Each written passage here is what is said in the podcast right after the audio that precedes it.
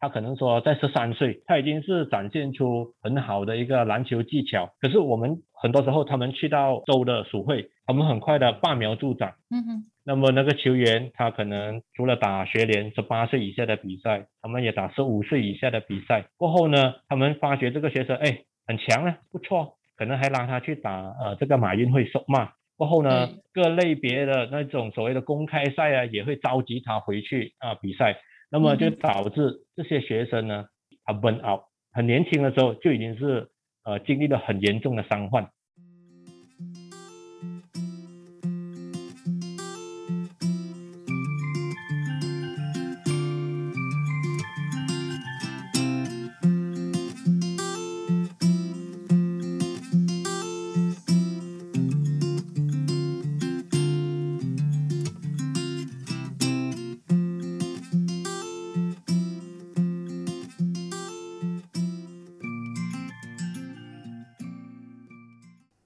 大家来到那些运动教会我的事。这里是一个通过运动来探讨人生、分享训练心得以及科普运动实施的平台。你是否还记得当初那股对运动的热血是什么味道？你是否还记得那些年运动为你的人生带来了什么启发？愿你出走半生，归来仍是少年。大家好，我是你们的主持人华龙。那些运动教会我的事第五集开播啦！本期的访谈嘉宾是来自彭亨肛门体学校的祥飞教练。他早在2008年就踏入了教育界，而在肛门体校刚成立时，便接受了委托，负起了重任，从国小转至到体校执教男篮。我相信很多人并不理解体校是一个怎么样的存在，大多数人对体校的概念也可能是为了方便运动员比赛，把他们都聚集在一个场所，罔顾学生学业，并每天每日每夜的练习。这期我们就会让翔飞教练和我们一起揭开体校那神秘的面纱，他将和我们分享有关现今体校制度、学生们的日常以及体校所提供的种种福利。本期也探讨了几个较有意思的主题，好比说父母担心孩子加入体校后荒废学业，relative age effect 相对年龄效应对选材上导致的缺陷，以及我国运动员为什么在国际舞台上表现总差强人意。如果你是一名教育者，或者身边有着对运动抱有极大热情的小朋友们，我建议你可收听这期内容，好更了解国家体校能在运动发展中所扮演的角色。戴好你的耳机，让我们一起进入今天的主题吧。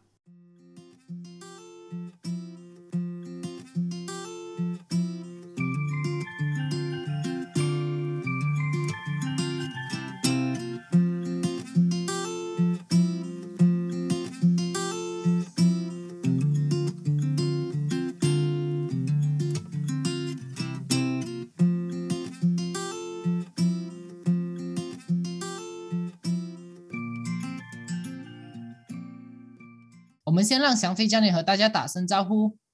哎，好，大家好，呃，我叫翔飞，呃，那么我就是目前为止是在这个彭恒体校担任男子篮球的教练。就我身边朋友而言啦，无论他是在中学求学也好，或者是大学毕业出来在学校执教，那他们大多数都是在普通国中、技术学校，或是独中以及一些私人学校。因此也很少人得知呢，体育学校的一个存在。对于他的理解也仅限于那是间国家队才有机会加入的学校。教练可否和我们简单分享一下你一路走来的运动历程，以及当初的你又是如何与体校结缘？嗯，首先呢，我本身就是一名老师，在二零零八年就私信出来，本身就是在这个国小担任这个华语老师。那么呢，就当中我是在彭亨州。那么也因为当地的一些老师呢，他们就说希望我能够在这个学联赛啊去帮忙啊带队啊，因为我本身就是可能说在大学的时候就有参与一些篮球比赛，回到来这个州还有县那边呢就有一些服务，那么老师呢就拉我进去了这个圈子。那么从二零零八年一直到二零一四年呢，我都是活跃于在恒恒的学联啊，呃全国学联赛。截至二零一四年。刚好就是现在的这个全国技术主任陈家强老师呢，他就有跟我提起恒亨甘蒙这个地方呢，听说那边起了一间这个体校，开办了这个篮球项目，说学生已经有在那儿了，就希望说我能够考虑考虑转换跑道，呃，还是一样，呃，属于是教育部的，可是呢，就在那边担任篮球的一个教练哦。起初的时候我是不接受了，因为舒适圈都已经是在国小，都有五年，哎，七年了，七年吧，都不想要转换去那一边。经过多番的老师们，还有一些篮球界的朋友呢，他们就劝我，就可能说去另外一个地方去尝试，让这个篮球呢可以另外的发展。那么我也接受了，所以我就过了这个体校了。刚刚呢，你就有和我们分享了你关于你是怎么样从一个国小，后来现在转职到在刚邦的一个体育学校那里当个篮球教练。那你能否和我们谈谈一下现今大马所拥有的一个体校制度，还是只有特定的州属会有？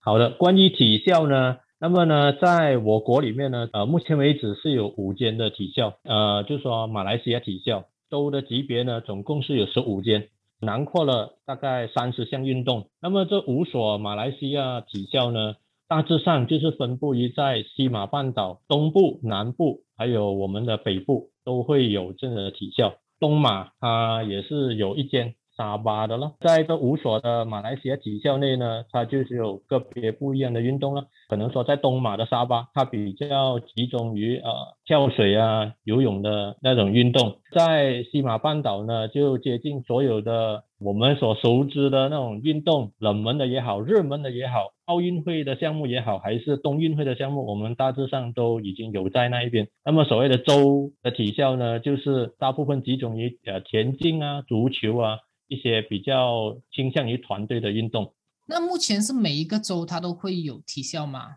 呃，目前为止是呃每个州都会有州际的，就是呃 Sekolah Sukan Negeri 啊，每一个州都有。可是呃马来西亚底下它就有五间哦，它就分布于不一样的州属。首先我这里是彭亨的，在柔佛有，然后我们的那个登州也有，然后沙巴啊过后我们最熟知的就是在布吉加六了。嗯哼，像你说的，马来西亚体校有五所嘛，然后在每个州属它又有它各自的一个体校，它们之间的差别呢？它的差别呢就在于，呃，在洲际的体校呢，就是 Sekolah Sukan Negeri 呢，它的运动项目呢比较少，然后它偏向于是说寄宿在一间某一间中学，就是说本身他们可能说这一间是一个普通的中学，呃，过后呢，可能教育部呢，他就会把这个改制一点点，变成一所州的呃体校，可是呢，它的上学制度呢比较倾向于像普通中学的模式，学生呢他们的上课环境还有训练方式呢，就跟国家的体校有很大的差别。呃，首先第一部分呢，就是在福利方面呢，这些就跟州的会有很大的差别了。他们必须要达到什么样的资格才能进入体校？还是他们能够说孩子对于运动很有兴趣，父母又很鼓励的话，就能够去申请加入州的体校或者是国家的体育学校？其实体校呢，它是没有办法去申请的，它没有办法透过一个管道说，哎，我孩子很有兴趣啊，对于运动这一方面，我们想要加入在这间学校可以吗？其实是没有这个管道。因为我们就说洲际的体校呢，呃，亦或是呃国家的体校，我们都需要去通过选拔，或者说有另外一种方式，就是推荐、推荐或者是选拔这两种管道呢，都需要有一个模式，我们要去测试这一个学生。我们是教育部嘛，那么教育部的最主要的一个指标就是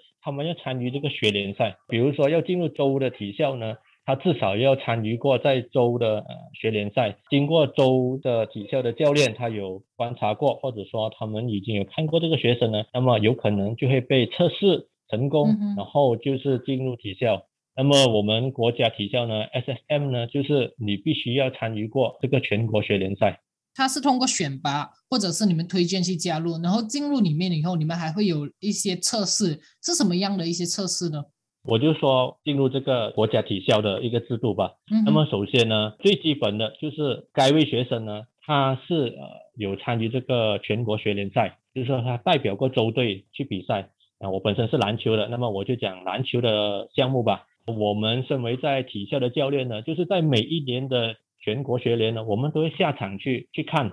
在比赛当中有没有什么苗子，我们会记录，然后会做观察，我们会有一个名单。然后就是交上去给这教育部，那么呢，除了我们这些体校教练以外呢，还有各州他们会在该赛会他们会提成一些他们所看到的优秀学生啊，他们也会把这名单放进去，集合所有的方面的这种名单过后呢，在学联赛我们就会提成给教育部，教育部呢，他就会在某一段时间呢，他将会举办一个测试，我们俗称为 TID Talent Identification Program。在当时候呢，这名单上的名字呢，我们将会提前给各州，要求这些学生呢，在该时段进行这个测试咯。啊，所以在这个测试过后呢，我们会根据他们的比赛，还有根据他们在当时的那一个测试呢，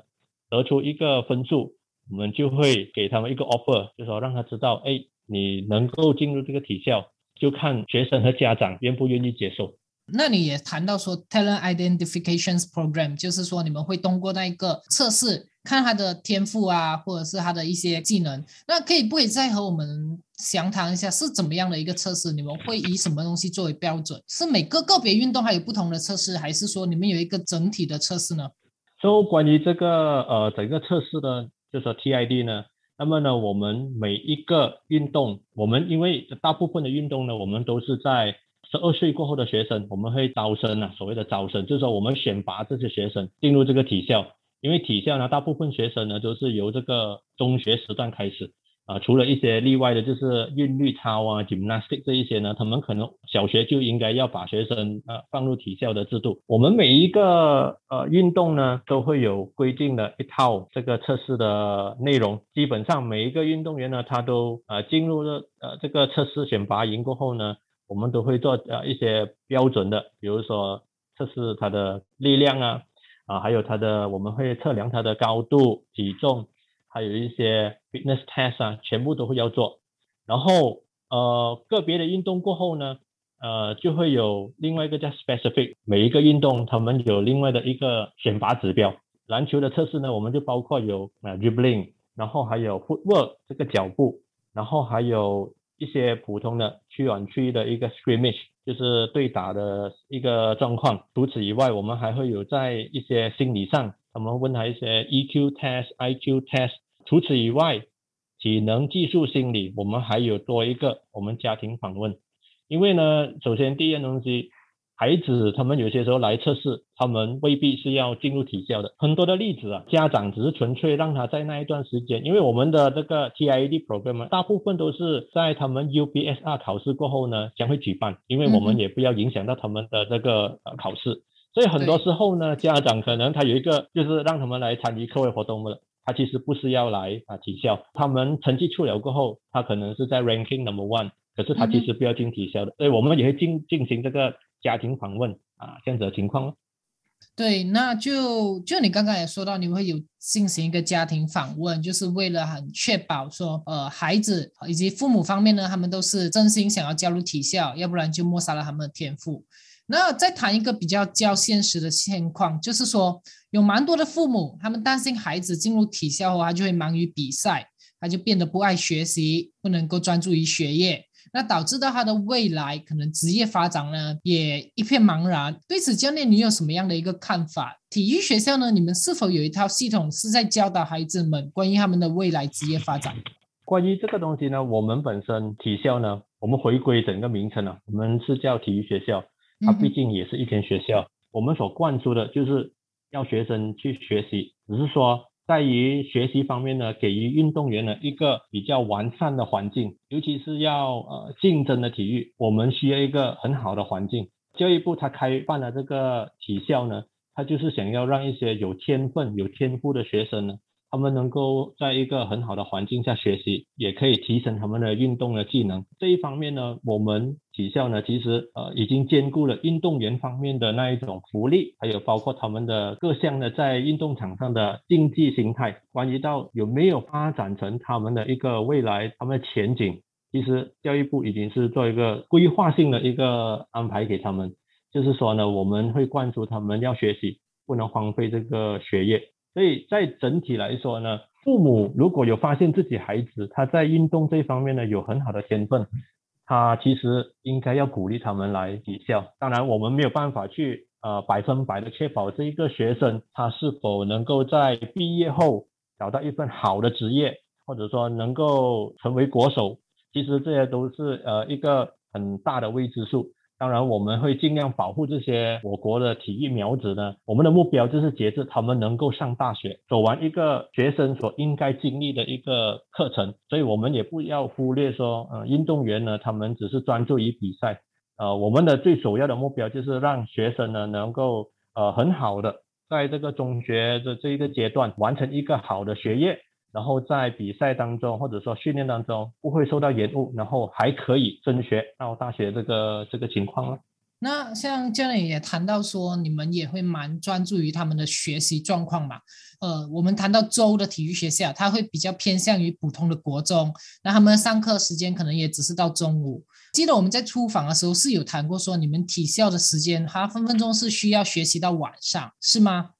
啊，对的。在州的体校呢，它是学习还有它的运动的时效呢是比较短一点点。那么来到这个国家级的体校呢，它的无论是上课时间，甚至是它的训练时间呢，都会相对的拉长。所以一般上要进入这个体校呢，都需要做好一个很充足的心理准备，因为他在这里呢将会是非常需要自律性的一个生活。接近三分之二的时间呢，将会用于在学习，也会用在的训练场上。基本上一天最少最少四个小时的训练是呃少不了。嗯哼，那教练，你可否再和大家详细的说一下，说你们一个在国家体育学校里面，你们整天的流程下来会是到几点？他们是凌晨就已经起来开始训练吗？还是怎么样？一般上在体校的学生呢，他们的日常 routine 的生活就大致上就是。他们应该会在呃五点半啊早上就会应该会起床了。他们会住在宿舍，宿舍会有一个 roll call 咯，会有一个比如说大喇叭会把他们叫醒。那么肯定的穆斯林呃学生呢，他们就要去祈祷室那边去祈祷咯。那么其他的非穆斯林呢，他们就起床，然后他们就准备在学校呢，他会准备一个轻便的早餐给他们呢。我们所谓的是 light breakfast，就是牛奶加面包给他们吃了喝了。他们七点呢就会走到去他个别的训练场所，我们一般上都是在七点早上就开始训练。他们训练呢一直直到这个八点半早上，八点半早上过后呢，就我们就会休息，他们呢就会走回去所谓的那个饭堂，就会吃一个 heavy breakfast，就是有面啊、有饭啊之类的补充能量咯。九点九点半呢就是呃我们的课堂上课咯。学生呢梳洗好了过后呢，就会去访文那那一边，他们准备上课。十二点就是午餐啊，午餐过后呢就继续上课，在十二点半一直上到两点半，两点半过后就放学，然后就回去宿舍梳洗一番。三点半就是训练，直到六点啊，或者说六点半过后，他们又会去晚餐。晚餐过后八点半呢，就是视情况而定，就是有一些科目呢，他需要补习的。那么呢，老师呢将会在课室那边呃准备一个补习啊，八点半直至十点，那么就放学，他们就回去宿舍，就是 prep 还是他们的自习自修，十一点半这样子呢，我们就会关灯睡觉，学生就明天重复。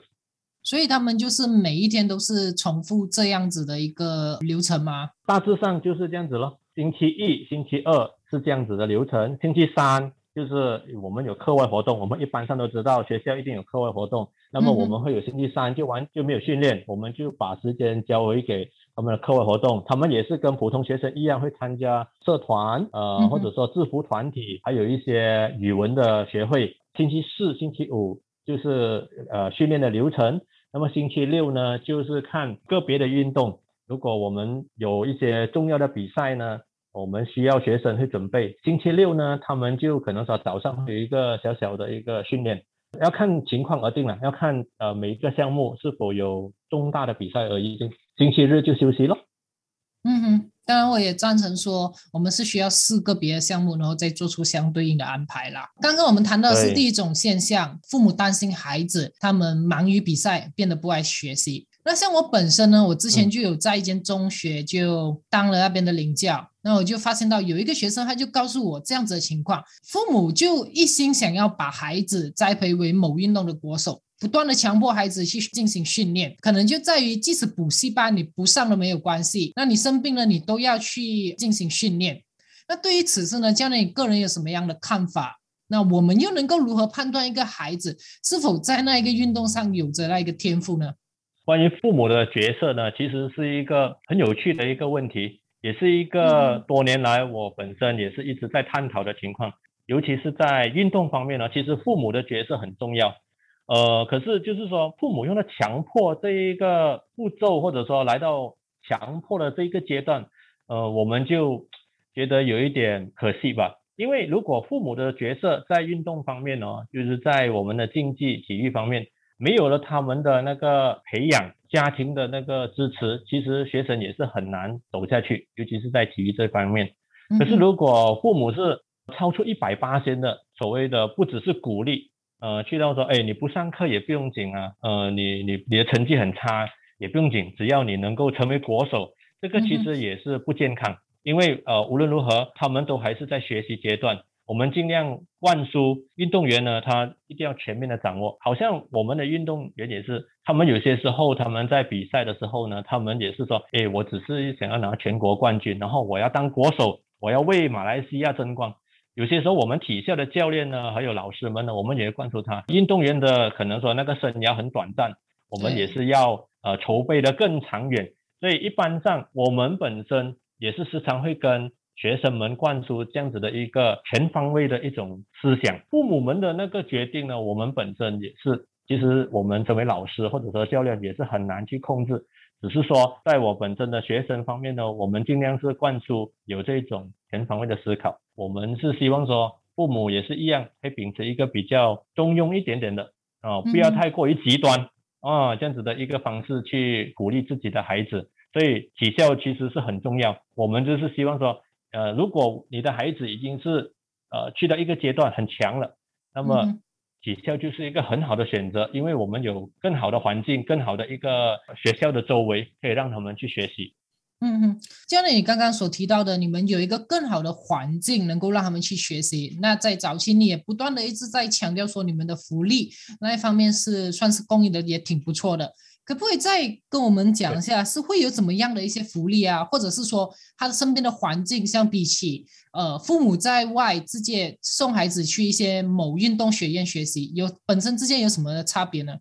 因为我们讲回那个父母的角色，呃，某一些项目，父母的角色可能可以去到很远，可以辅助那一个他的孩子去到很远，比如说个人的项目，呃，弓箭啊，或者田径呢。这些呢，他都比较倾向于个人的项目，父母呢可以投入很大的支持，也可以甚至帮助他们可能去到国际赛都可以。可是有一些运动呢，好比如说团队的比赛，足球啊、篮球啊，呃，还有这个勾球、hockey，呃，这一些呢，我们需要一个环境。你如果你培训到那个孩子，他在篮球方面的技术、个人技术非常的好，可是他还是缺乏那个团队的那一种环境。啊，这个就是首先第一个呃团队运动的面对的局限，就是说父母的角色他只能到某一个阶段。那么来到体校呢，这个就是我们所设立的一个环境了。在这里，我们有来自不同州属的学生，我们可以跟更好的、跟更多的学生去学习。在这里呢，有年长一点点的，有年幼的啊，所以他在这一方面呢，他们就可以磨练他们的球技啊、团队观念、领导能力。各方面的知识，他都可以在这里尽量的学习到。然后在体校呢，我所谓的福利就是，我们已经是呃设立了很多的那种照顾运动员学生的一种制度。我们有专业的这个营养师，我们有体力就是我们有这个医疗所啊，就是说我们教练呢，不是说好像广东话所讲的要脚踢这样子去辅导完啊，没有，我们会有不同的那部门。兼顾他们的事情，所以呢，学生呢，他不会说，呃，在哪一方面会有一个太明显的差距，或者说一种缺陷啊，这个就是我所谓的那个福利。然后在各一方面呢，他们也，呃，纪律方面呢，我们会有呃射箭啊，呃，全部人都做好自己的本分和岗位呢，去呃提升这个体育学校的学生呢。嗯嗯，然后像一些国家队，我们平时才能够接触的，像体能训练啊、物理治疗啊、营养师啊，那都会在你们学校当中提供吗？对，在体校里面，我们会有这一些啊体能训练啊、营养师的一些他们的所谓的知识，就说我们呃在整个体校里面呢，呃这一些部门呢，这一些所谓的老师或者说体能师，他们会定期的呃为个别的运动呢，就说灌输一些知识，也也让我们教练们呢上课，就是我们会本身会有内部的一个提升计划啊，就是呃每一个我们都要去学习，那么也会让学生了解。啊，体能师方面呢，他们可能说没有办法去兼顾每一个学生的那种体能的计划，可是他都会编排好了，比如说适合篮球的应该做些什么东西，然后我们教练呢就会配合这些体能师，或者说空出一一个空档，呃，让学生呃专注的做某一些东西。营养方面啊，每一次啊晚餐啊、午餐啊还是早餐呢，呃，那个营养师呢他都会呃抽空的来检查学生的那种呃饮食习惯啊。啊，方方面面的东西，我我们都会去处理咯。那么好像说心理素质啊，我们也有一个呃呃心理的一个博士，他也是在我们学校，他也是会定期的呃让学生去了解什么东西是要关注的，什么东西要避免的，我们都会有这一些所谓的 program 给他们呢。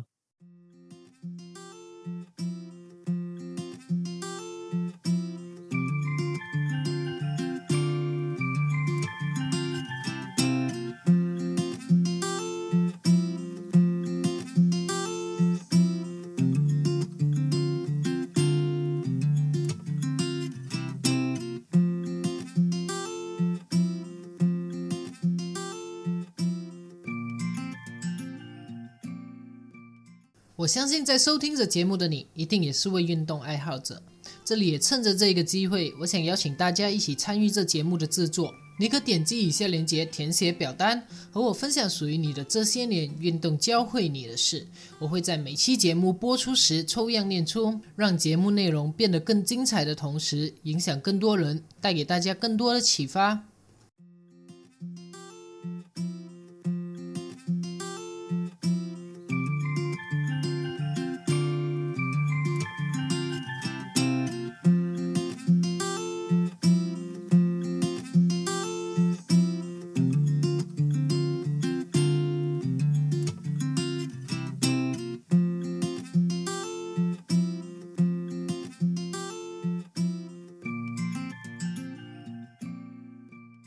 我这里我想插个题外话啦，就是说我们都知道一个运动的发展，除了学校的栽培、父母的呃鼓励配合，那体育总会也扮演了一个很重要的角色。那某些体育总会呢，他们旗下他们自己就会有自己的一些青年队，这一个情况会不会与你们的体育学校发生冲突呢？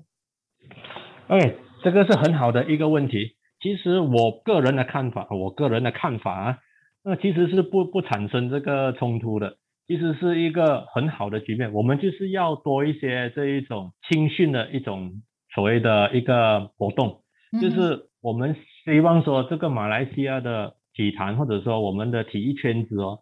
发展更多的这种青训计划，其实是好事来的。如果我们单凭教育部所设立的这个体校，其实是不足够，真的不足够。呃，就好比如说马来西亚有多少个州？啊，我们不可能每一个州都可以呃接纳太多的学生，因为教练也不够，地方也不足够，所以更多的那个青训，我们就呃收 call 是青训计划吧，是很好的。所以总会方面呢，如果有更多的青训，我们是乐见其成，我们都可以竞争啊。所以我们可以看到国外哦，其实也有体校，然后他们在外外面的那种私人的那种俱乐部啊，或者说他们一些呃球会啊。都会有注重这个青训计划，我们看英国英超就知道吧。所以这个是好的。我本身的看法，或者说甚至体校的这种看法呢，我们都不觉得会冲突。可是，呃，可是，有个可是就是没有人愿意去做青训，就是大部分人喜欢做的就是囤积球员啊，尤其是有天分的球员。这个就是我们马来西亚的一个不好的现状啊。我们都知道，马来西亚的如果说足球队哪一个是最强的呃球队？就应该是柔佛吧，柔佛 学习地。所以我们本身学校的很多很优秀的那种学生呢，呃，他们出去，他们都会有涉足于这个马来西亚的这个足球联赛。嗯。可是很很多方面呢，他们真的很优秀，我们学校的学生啊，呃，然后他们宁愿去那边当候补球员啊，候补的守门员啊，可是工钱很高。当你囤积了这种有天分的球员，那么球队是。冠军肯定是呃九十八千的，九十九点九八千都是你你囊括了。可是对于整个马来西亚的体坛来讲，就是不那么健康啊。而回归到篮球来讲呢，我本身看到的，我们也是会有这一种倾向。我了解，呃，球队的俱乐部的老板们呢，或者说他们的领导层，当然是希望可以拿冠军吧。可是长远来说，其实不那么健康了。嗯哼，那其实往长远看来，其实就不会那么健康，就是很多的球员都会被囤积在一个球会或总会里面，那就会导致到他们失去了一个竞争。像现在我们都知道嘛，近两年马来西亚都被困在疫情下，还挺好奇你们在疫情下的体校是长什么样？他们是否还是能够照常的去训练？很多时候你们是通过六年级十二岁过后再选拔进去你们体校。那近两年呢，你们是以怎样的方式去筛选你们的运动员？这个疫情之下呢，其实我相信无论哪里都是不好过吧。呃，我们体校也是。一样的状况，我们都是在这种新的常态之下，呃，慢慢学习。所以呢，我们本身教练呢，也因为这样子的情况呢，我们也失去了很多可以训练的方式。那么就好像你说的选拔，那么在今年的二零二一年、二零二一年的选拔呢，这个 TID 呢，我们也是没有办法的去召集全国的这种学生来到某一个地点来做集训或者说测试，我们也不可能这样袖手旁观，然后让他不做。所以呢，呃，我们就转转换的方式了，就是线上的方式。那么呢，就是我所说的，除了这个选拔，在学联赛，学联赛也两年应该是没办。今年的学联赛也是以线上的方式。那么去年的时候呢，没有办学联赛怎么办呢？我们就透过各州的技术主任，他们就是在透过往下的，他们问他们的基层的那种教练老师们呢，看一下是否会有一些好的苗子推荐上来名字。那么我们体校呢，我跟我同事呢，就是负责女队的，我们就是想方设法的，就是呃制造一套所谓的网上的训练模式，叫我们的学生录制一个 video 那些短片，关于一些篮球技巧，可以在家里可以做的，录制的过后，把这些短片呢发放给各州的技术主任，让他们所谓的这一些好的苗子，依照我们所录制的视频呢，然后跟着这个情况来做。然后提成他们的个人资料啊，比如说高度啊，还有他们一些以往的参赛记录啊，我们就只能从这种较为有限的一种资料，还有一些短片呢，就是从中做出一个选拔咯，就只能这样子咯。嗯，所以疫情下的体校呢，你们现在还是正常训练吗？还是就像教练你说的，就是他们在家里录制影片？OK，如果是来到建议的这种体校学生呢，我们还是照常上课，训练也是照常会有。那么就是应用现在的网络吧，就是 Google Meet 啊、Zoom 啊这一些咯。我们教练呢就会给他们一些训练的菜单吧，包含了可能说一些个人技巧啊。然后除此以外，我们可能让他们看一些视频啊，然后给他们写一些分享啊。好，比如说刚刚的奥运会，我们给他看一些哦对抗的对战的那种比赛，然后分析当中的一些问题，我们。教练是尽量多元化的，让这些学生哦，还可以有那一种日程呢。就是说，我们尽量让他们维持着那一个运动员的心态，不只是说叫他只是每天就是跑步，呃，因为每个地方也不一样的那个 MCO 情况，所以呢，我们就多方面的练习给他们呢，心理上、呃，战术上，我们让他们维持着那一个心态吧。就是最重要是 keep 着他们的那个 passion。是，我也相信说，在疫情下呢，不管是老师你们在给予学习，还是说在给予训练上，孩子可能就会没有了相对所说的大环境，那他们慢慢的也会失去热忱，然后到最后怠惰下来。我又想要再跟你谈一个话题，就是针对 relative age effect 相对年龄效应。那或许有些听众还并不熟悉。这个 reactive age effect 呢，就是说，国外有研究显示，很多的运动，他们的运动员大部分的数据偏向于年头一月至六月出生，因为他们有更长的时间去发展，那可能是从身形上的发展啊，或者心灵上的发展啊，他们会相对来讲更成熟，因此他们也会比一些像下半年才出生，是六月到十二月的来的更有优势。针对这一个年龄效应，体校是否有什么样的措施能够避免我们去错失了所谓好好的苗子？嗯，很好。这一个情况呢，其实体校的制度呢，呃，我们还还囊括了很多方面的那种所谓的漏网之鱼。好，比如说你说的这个 relative age effect，的确，年头出生的，比如说一月至四五月的。可能说在经验方面、体格方面，尤其是在小学的那一种学联赛，因为毕竟我们的呃观察或者说我们寻找苗子的，就是在全国学联赛十二岁级别的赛事，肯定的，它占有一定的优势。我们本身也有做过这种这种考量，比如说他们的高度啊，会特别的高。啊，然后有一些技术比人家早出生的那两个月，就是已经是很大的优势了。对，呃，所以呢，体校呢，我们就是有另外一个机制，除了要关注这个 relative age effect 呢，我们还关注了，在这个学联赛，一支州队它只有十二个球员的名额，有一些他可能漏网之鱼，没有办法打进这个州队的，他可是他很出色。就形成了一个漏网之鱼，他没有办法去参，因为我们第一次的 TID，我们必须最低的标准就是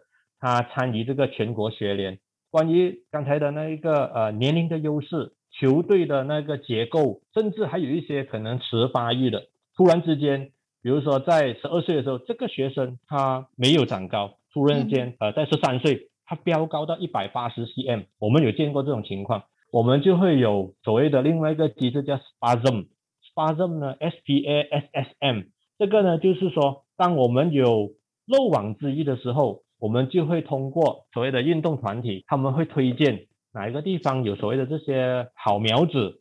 之前没有在雷达上的，我们就通过这个呢，我们也会做测试。刚才是 T I D，这个是 spasm 的管道，就是说他可能在中二才来进入体校参与咯。所以是他们并不只是局限于，只是说初一能够加入，他们是在不管哪一个年龄，他们可能是十四岁、十五岁，只要他能够充分的表现出他有这样的天赋，他都能够通过你们的 SPA 加入你们的体育学校嘛？OK，关于这一个呢，每一个年龄呢，他都会有呃特定的要求咯。当然，如果是在十五岁以下的呢，我们都还可以接受所谓的他可能说某一方面的很特殊的一个特点，好，比如我刚才说的。啊，他可能十四岁，他长高到一百八十 cm 啊，那一种特点我们可以接受。然后他测试方面呢，我们就就可以接纳他进入这个体校。可是如果说你是十六岁以上，哎，十六十七岁，在这一方面你要进体校也是可以。可是呢，他的要求就更高，可能是他是一个现役的国手，他是一个已经是打过国际赛。可是他可能要筹备更好的一个国际赛，可能说呃亚运会啊还是什么之类，那么进入体校制度，所以在这一方面呢，十六岁以上的要求会更高，不只是单纯你有特点，你很有兴趣，这个就不成立了。嗯哼，啊，那教练我也想知道了，你也毕竟你也在篮球圈里面待了那么长的一段时间，站在教练的角度，你觉得成为一名好的运动员该有的条件是什么呢？OK，成为一个好的运动员呢，其实就运动员呢，就是好像我们的平常生活一样吧。我个人认为吧，首先第一样东西，思想哦，思想的准备，就是说你你已经是有一种思想上的准备，你是要呃有一个目标，你已经是可以看到你想要争取的是什么效果或者是一个成绩，具备了这个运动员的思想过后呢。第二样东西就是我要说的，就是心态。那么你的心态调整上来，成为一个出色的运动员，就是你的目标在那一边的。心态有了，第三个，我觉得运动员必须要的是自律。我们可以看啊，我们国内的那种最优秀的运动员，无论是呃拿督李宗伟，还是 Nicole David，呃，还有很多很多，他们都必须要具备这三样的条件。呃，而且这三样条件呢，其实是可以个人提升的啊，这个是最主要的。因为就算是你受伤了，你你的思想，如果就是说，哎，我已经是受伤了，我的里肛门断了，呃，我不要，我不要了，我不要，我我已经是放弃了。那么你心态就会跟着你的思想一起放弃，那么你肯定也不想要再自律的去提升。那基本上我们就要打好这三个要点：思想、心态、自律。我我本身是呃时常灌输学生一定要有这一种思想上的准备、心态上的调整，还有持续性的自律。这个是我个人认为最重要的三点，而且是，呃，撇除了天赋以外，毕竟运动来讲呢，天赋是一种不可学、不可求，哦，我们没有办法去得到的一样东西，它是偶然天成的，所以天赋跟你的身体的那种优势是没有办法去强求的，能够改善的就是刚才我所讲思想、心态还有自律，这个是我个人认为了。嗯哼，可以看得出教练，你除了在技术上的要求，可能你会相对于更加注重于他们在所谓思想啊、心态啊以及智力这一个层面的准备。那我个人也是认可说，如果今天你的思想上并不摆正确，可能说你就觉得说自己已经是代表州队，呃，没有想要再积极向上的一个心态呢，那很自然而然你的成就也不会高到哪里去。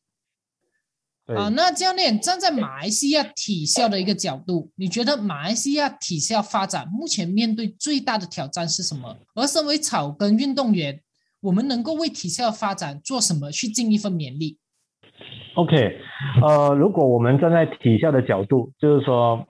要如何发展这个体校呢？其实体校呃一直以来一路以来，我们的整个系统或者制度呢，其实已经是走了，它已经走了二十多年的一个一个年数。然后我们也可以看得出，呃，之前我们的已经卸任了的呃教育部长也说了，在这一次的奥运会，呃，蛮大部分的这些体校的学生呢，他们都都是已经是代表国家去各各项的比赛。其实老实说，我们我站的比较远一点的角度吧，就比如说国家的运动圈子吧，呃，其实体校呢一直以来都有培训很多的这种好的体育的这种运动员。然后我们很其实很多时候在少年级别的那种。呃，国际赛都取得一个很好的成绩。所谓的草根，其实我不相信说什么草根啊，其实每个人都都很重要。对我来讲呢，就算是你是一间小学的呃篮球教练，还是中学的，我都是非常的尊敬，因为我本身就是从那边来的嘛。所以每个人只要站好的岗位呢，其实能够培育出更多的运动员。就相信好像我们体校，我能够在这里从二零一四年到目前为止，其实要要感谢很多的那种。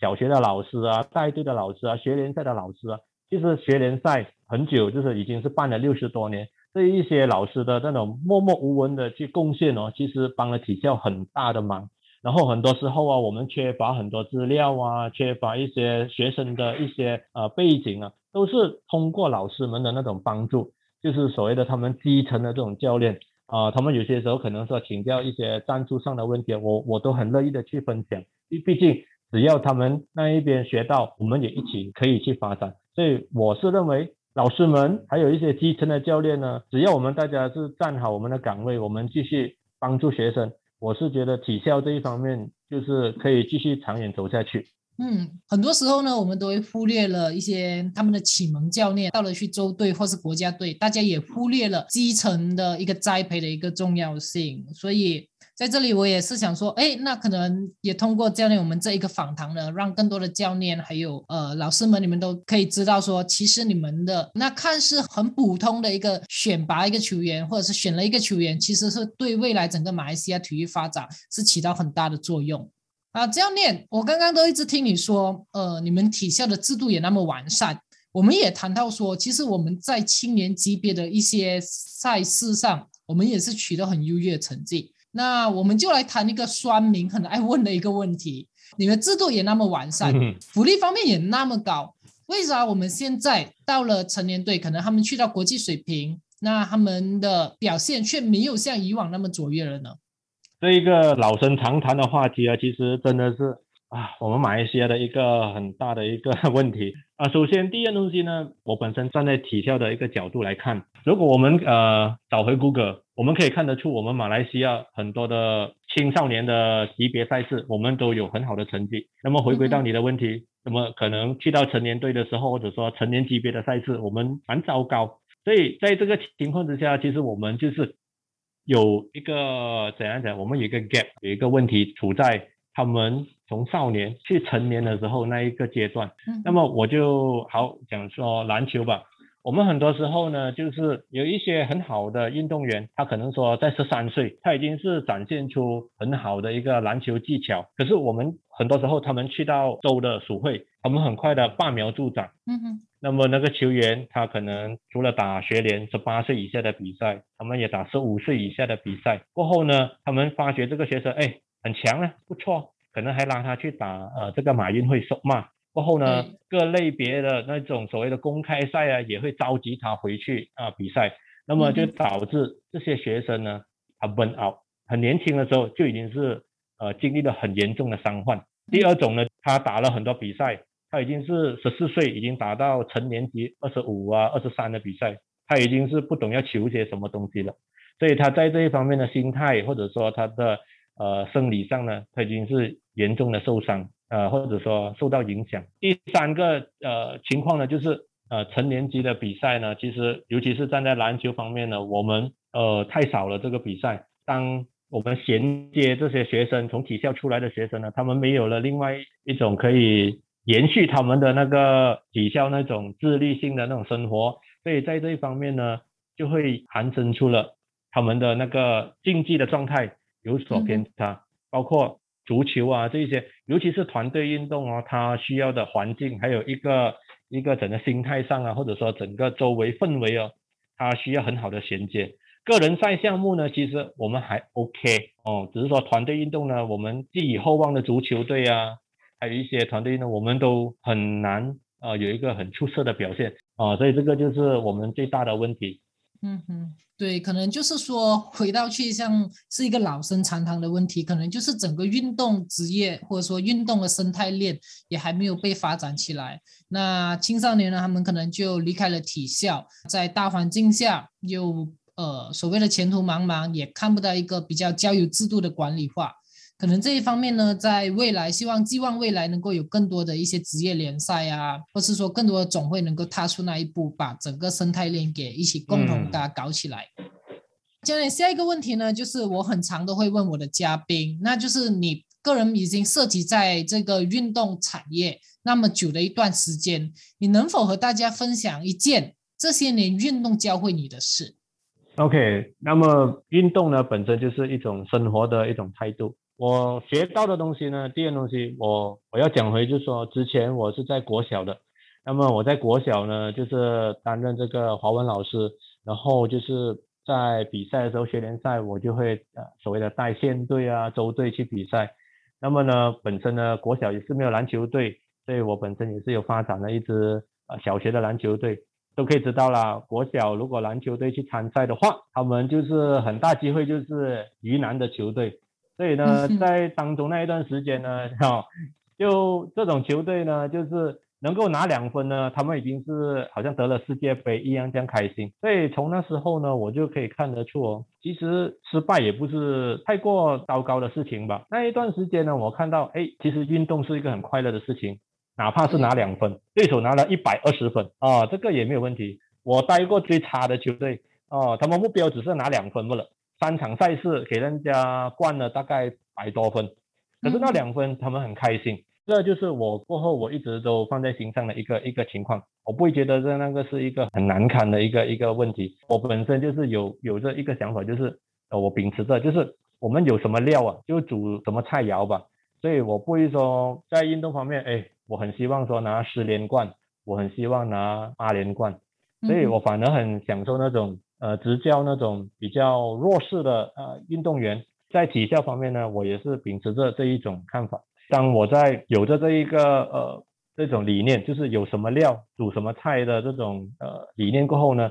呃，我们体校呢，就是我不会说，哎，那个州的学生比较强，我我只是专州啊某一个强大的州属，那么我们是尽量说全国都发展。从北部的玻璃市直到柔佛还是哪里的，我们都尽量去发展，也是因为这样子呢，我们整个国家的体坛呢才会说有有一个提升。我们不要埋怨太多，有什么学生我就把他教的最好，这个就是我本身在运动方面呢可以学到的。所以我也希望在这一方面呢，我们我们当教练的，我们不要每次说哎很羡慕他的球队啊又赢球啊什么之类，我们可以从不同的角度。去认识这个运动，然后从中我们提升学生的乐趣，然后他们的竞技的心态啊，这个是我个人的一种理念了。嗯哼，我觉得很棒，就就完完全全把一个运动该有的本质，我们运动初期该有的一个初衷给带回了出来。最早期我们接触一个运动，无非就是为了想要开心的和朋友一起玩耍。有时我们也是会因为生活所困，那就把胜负给看得很重，而失去了你最原本加入这个运动的目标。对，那你说的啊，可能就是其实只要拿一个两分，对于他们他们不算输啊，他们就是而言就是我能够突破，他们能够和一般朋友一起很开心的在玩，在享受当下，那就是很重要了。好，教练，那像你目前呢，你已经在。体校也担任了一段时间，然后你可否和大家分享一下你未来的下一个目标，或者是你有什么个人的人生向往吗首先，当然，如果未来来的展望呢，就希望这个疫情快点结束吧。很辛苦，真的真的啊！对于我们的运动呢，这这一种生态呢，其实这个是最首要的一个目标吧，就是疫情啊尽快结束，让学生呢，让整个这个运动可以活跃起来。那么，如果我个人的目标呢，其实我们就是希望说这一个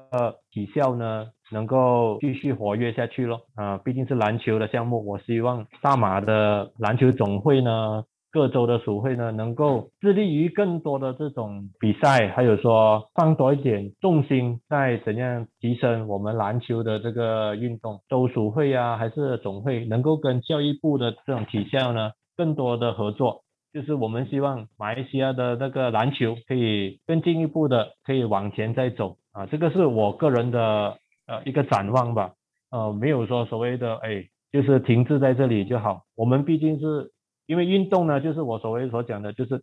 它需要一步一脚印，我们不能太过急，这个是没有办法的。目前为止，体校的这种制度呢，希望说可以在各方面各个地方能够更了解。遵循这一种方式啊，可能说创立更多的青训计划，然后我们尽量培养更多的苗子，那么以期慢慢的从东南亚、亚洲，只能一步一步这样子走下去，就是希望整个运动会比较好吧。嗯哼，我相信教练的展望呢，或者是说期望呢，也是每一个位教练都现在受在希望的，就是真的希望疫情能够快点过去，然后让我们的日常生活、我们的运动赛事能够像往常一样，能够正常的去进行。好，教练，如果我的听众呢对你或者是对于体校有相关的兴趣，想要了解你更多，那他们能够在哪里找到你呢？OK，首先呢，呃，如果是说对于体校，尤其是彭亨体校这一方面有很好的兴趣，想要了解更多的话，呃，面子书是最方便的。那么呢，呃，我们彭亨体校的面子书呢，就是你呃，大家可以去呃 Facebook 那边就是打上这个 Sekolah Sukan Malaysia Pahang，然后挂号 Official，你就可以找到我们的面子书的那个呃专业。那么呢，有任何的问题都可以去发问在那一边。我们的老师啊，或者时常都二十四小时 online 在那边，会尽量去为大家呃给予讲解啊什么之类的。那么如果是说关于篮球的，就我们彭恒体校的篮球的一些嗯一些往事啊，一些比赛的记录啊，或者说一些常态啊，我们都都会放在那边，我们就可以也是去面子书，你就可以打上这个 SSMP basketball 啊，就可以进入在面子书。那么有什么任何的问题？啊，我都会在那边去回答啊。想要知道历年来的比赛的那种记录啊、状况啊，啊，我本身已经是从二零一四年就已经是有放资料在那一边，所以学生呢，或者说其他家长都可以在那边可以了解的更多。好，所以那以上呢就是两个账号，一个就是关于彭亨体校的账号，还有一个就是关于彭亨体校篮球队的账号。有兴趣的听众朋友们呢，你们也可以通过以下的连接，那你们去找寻以了解更多。好，那今天的访谈呢，我们就到这里，我们先在这里和教练说一声谢谢。哎，谢谢李华龙。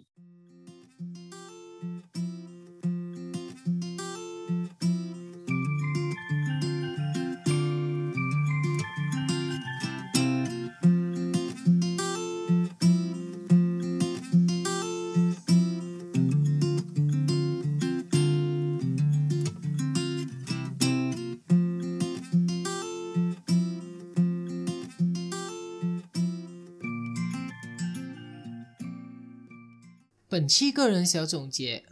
这期内容我们探讨了体校在我国是属于少为人知的一个存在，但其实它对于运动发展是扮演着一个很重要的角色。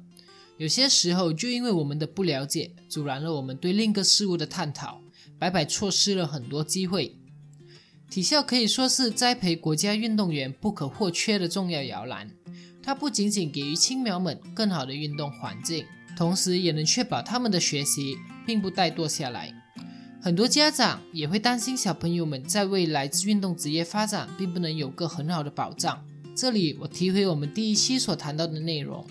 我们可以看到，相比起以往，运动在我国被重视的程度都在慢慢提高。前景也并非只能当名运动员或教练，更能通过运动发展起不同的产业链，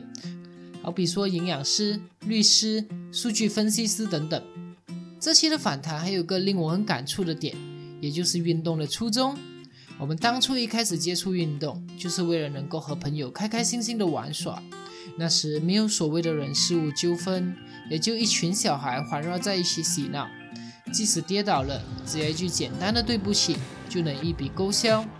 但随着人慢慢的成长，生活的压力促使了我们不再像往常一样，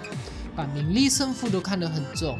这让我想起我曾经在一场小学篮球赛所看到的场景：教练为了赢得球赛胜利，教唆懵懂无知的小孩，特意伤害对方主力球员，好让他受伤不能继续比赛。犯规了，教练还会称赞球员做得好。纯洁的小孩就因为得到教练的称赞，沾沾自喜，以为立下了大功。你以为这样就够恶心了吗？故事还没完，旁边观战的另一支球队看到了，也纷纷效仿。在下场比赛用了同样下三滥的手段，不禁感到心寒。到底是谁把孩子的童年给毁了？这里我也想去摆正一个观点：从小就能听到很多长辈说，如果学习能力不好，可以尝试往运动方面发展；或者是很常听到运动员被贴上学习能力差、四肢发达、头脑简单之类的贬义标签。但其实我想表达的是。很多杰出的运动员，或许他们在课业上的表现并不卓越，不代表他们的学习能力差，也可能只是对沉闷的学科理论并不感兴趣。反之，很多运动员他们脑筋都挺灵活，尤其是在竞技运动中，更需要敏捷的思维，当下立刻做出相对应的反应。那仅仅只以学科成绩不出色便放弃了一个学生，不觉得很可惜吗？忘了是在哪看到了这么一句话：身为教育者的我们，漫长职业生涯里面一定会遇到很多的学生，但我们却是孩子求学生涯里唯一的那几个老师。我想表达的是，课业能力不佳，并不代表学习能力差，也有可能是因为没挖掘出孩子那颗感兴趣的心。你那不经意的举动，很有可能就会改变孩子的一生。出社会的我们也很渴望遇上伯乐。得到别人的认可，那为何我们又不当别人的伯乐呢？本期的节目内容就到这里告一段落。最后的最后，如果你喜欢我的节目，觉得它给你带来了一些想法以及启发，还请麻烦你到 Apple Podcast 订阅、留言以及为我打上五颗星。你也可以把这些内容截屏。在 IG 实时分享，并把节目推荐给你身边觉得有需要的亲朋好友。同时，你也能够在脸书搜寻并订阅那些运动教会我的事，我们会不定期的更新。谢谢收听，我们下期见。